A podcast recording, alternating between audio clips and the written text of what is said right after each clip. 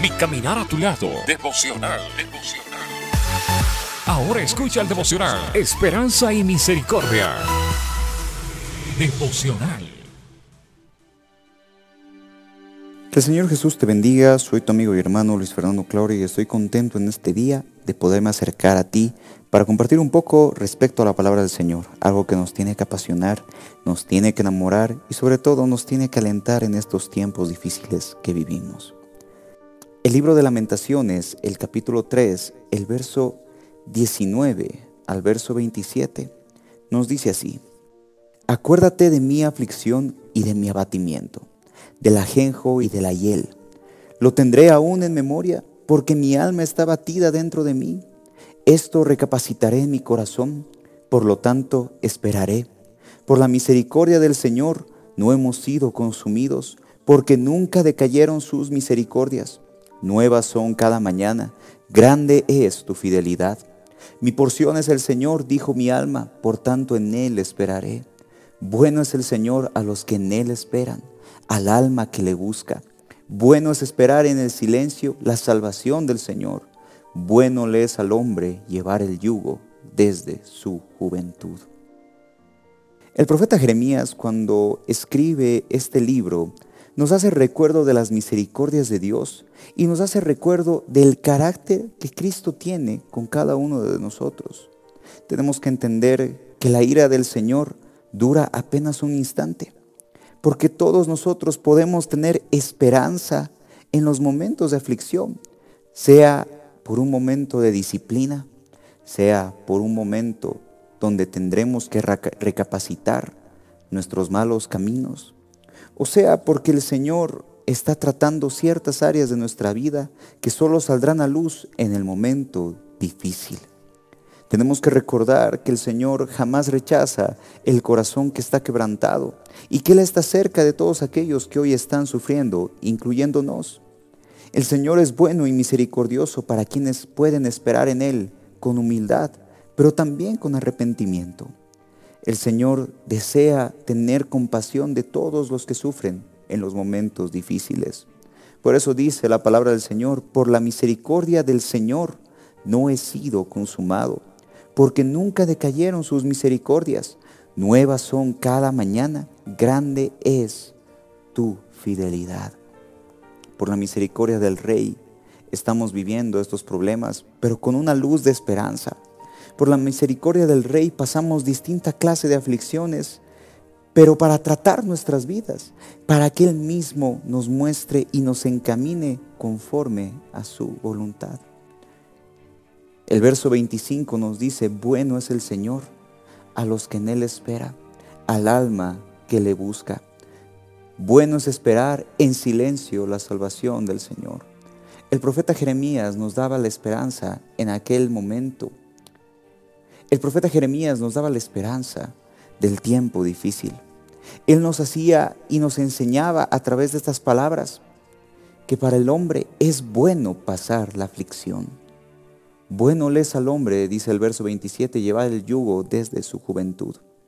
A veces nuestro Señor permite las aflicciones para que nosotros sepamos el camino que estamos transitando.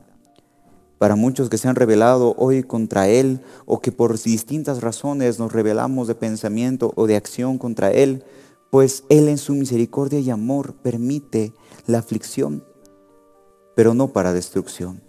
Él permite la aflicción para efectuar en todos nosotros una obra provechosa, una obra santa y purificadora en la vida de cada uno de sus hijos. Todos aquellos que pasan pruebas y dificultades, pues en el momento que confiesan el pecado, que piden perdón por aquellas malas decisiones y deciden confiar en el Señor, pues Él promete una renovación. Él promete que Él los librará de la prueba. Y nosotros, amados hermanos, tenemos que tener siempre presente que su misericordia es nueva cada mañana y que es por su misericordia que hasta el día de hoy podemos luchar contra estos problemas. Hay un dicho cristiano muy famoso que dice que Dios no nos ha dado una prueba que no podamos sobrellevar. Y es realidad en la vida del Hijo de Dios, porque nosotros tenemos la fuerza de Cristo Jesús, y esta batalla tan dolorosa que podemos vivir en el interior de nuestro corazón, estos problemas y dificultades que cada día nos someten el corazón del alma, pues saldremos victoriosos en el nombre de Jesús si nosotros decidimos confiar en su misericordia y confiar en Él.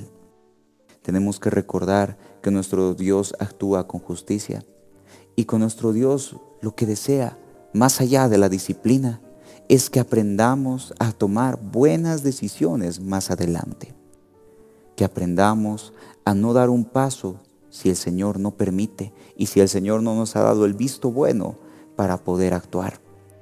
El conllevar una vida de oración y santidad y una vida de restauración, una vida conforme a la palabra de Dios, pues llevará al ser humano, al Hijo de Dios, al verdadero cristiano, al verdadero creyente, pues lo llevará a tiempos de paz, y a tiempos de tranquilidad. Pero aquella persona que pueda seguir conforme a su pensamiento humano, pues el Señor en su misericordia tratará esa vida a través de la aflicción. Y esta reflexión para cada uno de nosotros tiene que ser la siguiente. Nosotros queremos vivir la disciplina o queremos vivir la paz. Sabemos muy bien que vendrán tiempos de aflicción y que jamás nos libraremos de los momentos difíciles, pero que no sea a causa del pecado, que no sea a causa de la desobediencia, sino que podamos ser fortalecidos en la palabra de Dios y no a través de la prueba. Pero para aquellos que en algún momento les toque vivir la prueba, aquí viene lo maravilloso del Señor que dice, Él es bueno para quienes lo esperan, para el alma que le busca, para quienes esperan en silencio su salvación, pues vendrá la bondad de Dios. Y para el hombre que lleva el yugo desde su juventud, que llega la carga, que lleva la prueba en todo momento y en todo lugar, pues conocerá al Señor.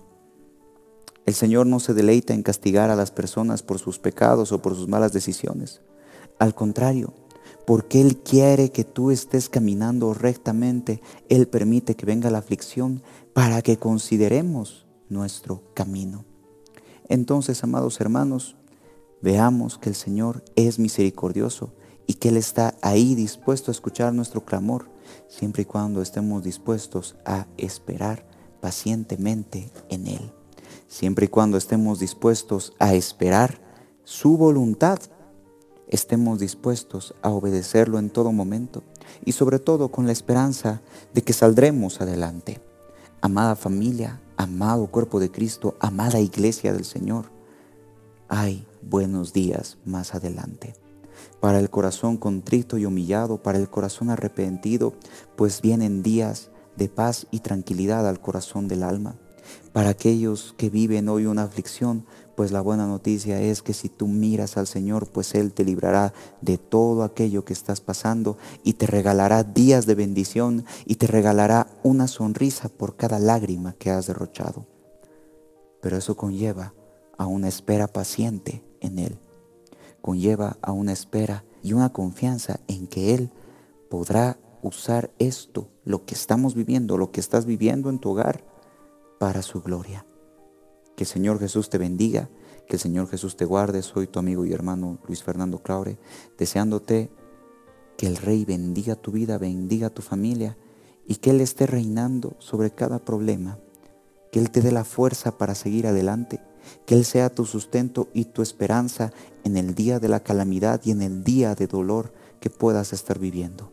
Hay esperanza en Cristo Jesús y Él es la esperanza para todo ser humano y no hay problema o aflicción que Él no tenga el control si nosotros rendimos nuestras cargas sobre Él.